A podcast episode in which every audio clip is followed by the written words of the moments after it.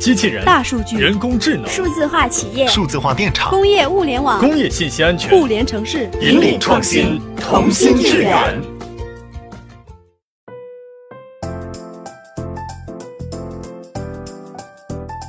今天我们的故事从人工智能谈起啊，大家从名字上应该能看得出来，我们叫会思考的电厂。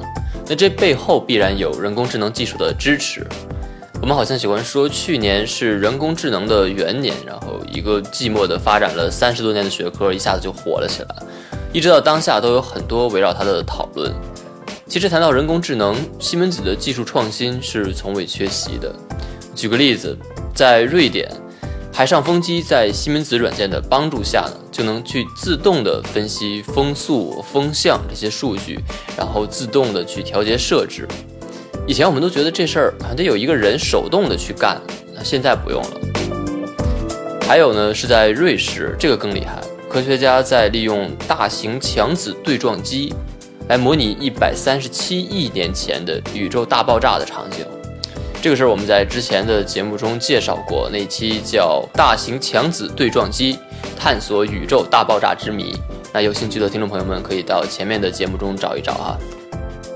那类似的故事在中国有没有呢？答案肯定是有。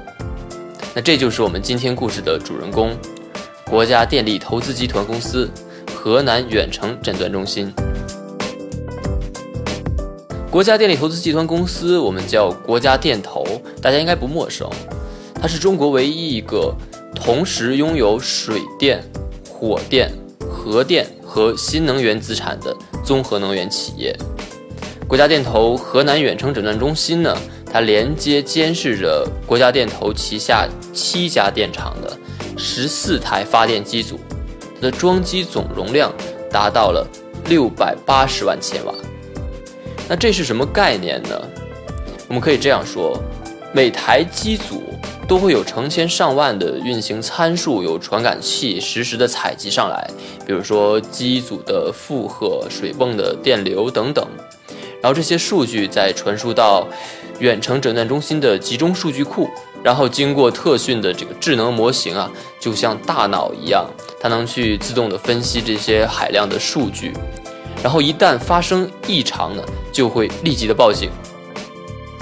技术专家根据预警的优先级，利用西门子 SPPA M 三千电厂生产管理平台，对设备进行诊断，并且在平台上可以进行诊断报告的编写、查询，还有发布等等。那么，这么智能的模型是怎么炼成的呢？它是根据电厂的运行需要，还有机组的特点，技术专家可以在西门子电厂高级智能诊断系统 SPPA D 三千中，针对不同的设备建立不同的功能的模型，包括故障预测、性能优化等等。在这之外呢，还可以通过神经元网络算法，智能模型对电厂六到十二个月内的历史数据进行学习和训练。直到能够准确的识别设备在不同运行状态下的正常的参数范围，可能有点复杂。我们打个比方，就比如说，如果我想训练我的自己的这个健康模型，那我就要让它不断的去学习我过去时间内我慢走啊、快跑啊、包括吃饭啊、睡觉时候我正常的血压、脉搏这些数据。那这个模型拿到这些数据之后呢，才能变得越来越智能、越来越知识渊博。对于电厂而言，非计划的停机带来的损失是非常大的。据估算，一台一百万千瓦的蒸汽轮机机组一天能发电大约是一千六百万度。那如果按照一度电三毛钱来算的话，停机一天给电厂造成的损失就是四百八十万。这还不包括每次机组启停耗费的燃料的成本。那除了数字化电厂软件之外呢？数字化服务也一定要和大家说一下。对于发电机组这样的尖端设备来说，精心的呵护是非常必要的。一台蒸汽轮机和燃气轮机，它都有上千个零部件，那在运行时候会承受巨大的机械的和热能的压力。就比如说西门子八千 H 燃气轮机。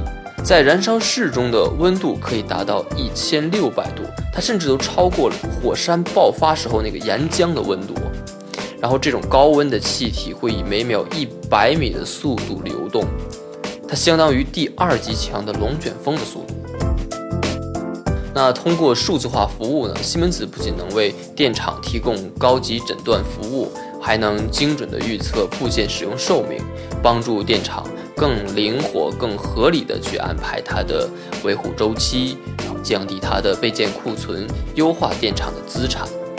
西门子中国研究院发电与天然气创新中心数字化部总监汤宇成有过这样一段话，他说：“与普通 IT 公司提供的。”数据分析服务相比，我们最大的优势在于能够融合西门子独有的设备设计数据、全球各地的已装机设备运行数据，以及我们在电力领域一百多年的丰富经验和专业知识，并且客户能在需要的地方进行数据分析，既可以利用云计算设备，也可以在本地利用现场的智能联网设备进行。对中国市场来说，数字化电厂的意义更加非比寻常。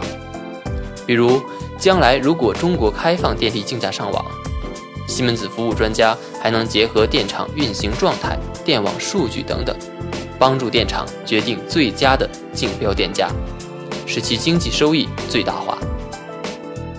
听了今天的节目，你是不是也和我一样觉得人工智能真的是越来越发达？好，那我们今天的问题来了。你认为未来是机器控制人，还是人控制机器？为什么？在我们的留言区大开脑洞吧，你有机会获得精美的礼品。在下一期的节目中，我们来了解一下什么是数据手套。我们下期再见。西门子调频一八四七，西门子博大精深。同心致远。